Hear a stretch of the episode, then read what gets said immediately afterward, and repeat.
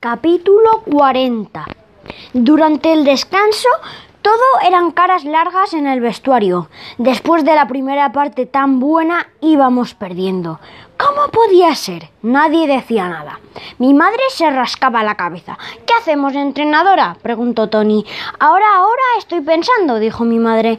¿Puedo llorar o quedaría muy mal? dijo Angustias. Entonces entraron Alicia y Felipe en el vestuario y, y parecía que estaban muy contentos. Venían sonriendo y todo. ¿Estáis felices por los besos y porque sois novios o qué?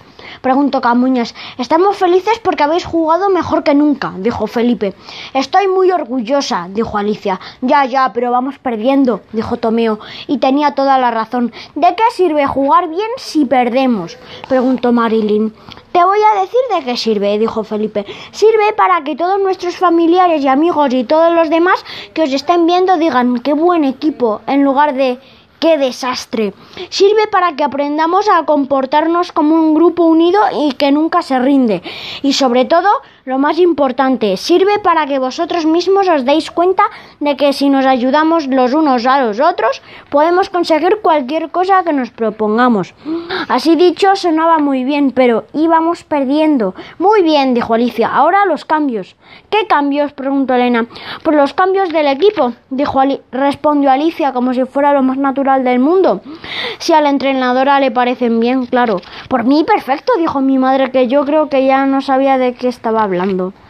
Alicia dijo que ahora que jugábamos como un equipo, teníamos que demostrar que éramos un verdadero equipo y para eso teníamos que jugar todos. Pero todos, todos, preguntó Camuñas. Absolutamente todos, dijo Felipe. Yo no puedo, estoy castigado, dije. Bueno, hemos pensado que el castigo ya ha cumplido su objetivo y que no se te ocurrirá volver a colarte en casa de nadie, dijo Felipe. Nunca volveré a hacerlo, dije de inmediato. Y además, dijo Alicia, si tú estás castigado, otros también tendrían que estarlo. Camuñas, Angustias, Tomeo y Ocho miraron para otro lado, como si la cosa no fuera con ellos. Juana, tú tienes la última palabra, dijo Alicia. ¿Qué queremos? Que, que, queremos que hoy jueguen todos. ¿Te parece bien? Mi madre, lo pensó, mi madre lo pensó un segundo, miró a Anita, después me miró a mí y dijo, supongo que sí. Iba a jugar en la segunda parte. Pensé que quitarían a ocho, es lo más lo, era lo más lógico. Pero en lugar de eso, Alicia dijo que teníamos que demostrar que éramos un verdadero equipo y que quería dos voluntarios para no jugar en la segunda parte y que en su lugar entrásemos Anita y yo. ¿Pero cómo voluntarios? preguntó Elena. Ya sé que todos queréis jugar, dijo Alicia, pero no queremos quitar a nadie a la fuerza. Queremos que dos voluntarios de dejen su puesto a Paquete y Anita. Es la mejor prueba de que somos un equipo. Nadie dijo nada, ni se movió. ¿Cómo iban a dejarnos su puesto dos jugadores? Era, eso era totalmente imposible. Pero entonces, para mi sorpresa, Elena dijo, está bien, yo dejo mi puesto. ¿Qué? Eso no puede ser, dijo Camuñas. Eres la mejor goleadora del equipo. Mejor yo dejo mi puesto. No, no, tú eres el portero, dijo Marilyn. Yo dejo mi puesto. Un momento, tú eres la que más corre y la mejor defensa, dijo Tomeo. Mejor me voy yo.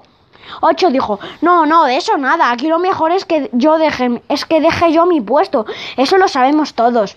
Venga, ocho, para un partido que juegan en todo el año, no te vas a ir, dijo Angustias. Además, a mí me duele un poco la cabeza, mejor salgo yo. Todos se habían ofrecido voluntarios. ¿Todos? Bueno, todos menos uno. Tony. Estupendo, dijo Felipe.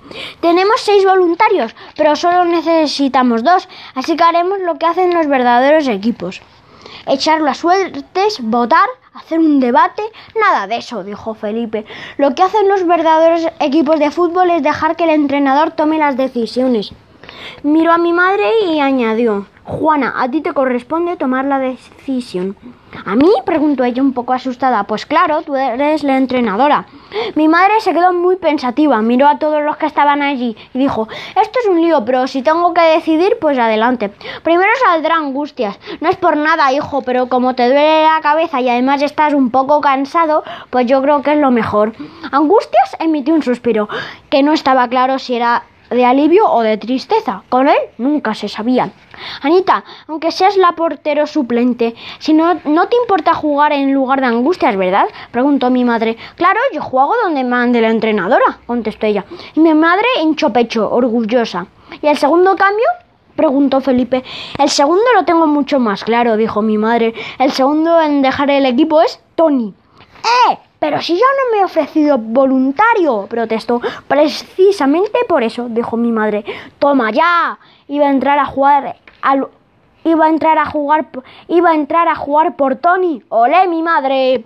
Tony pasó a mi lado y murmuró, y murmuró, tu mamaita quita el mejor jugador del equipo para que entres un niñito. Pero a mí me daba exactamente igual lo que dijera. Yo iba a jugar, iba a intentar ayudar al equipo en la segunda parte. Nos preparamos para salir al campo, pero entonces se oyeron voces y gritos. ¿Qué ocurría? Y alguien gritó, el árbitro se ha quedado dormido.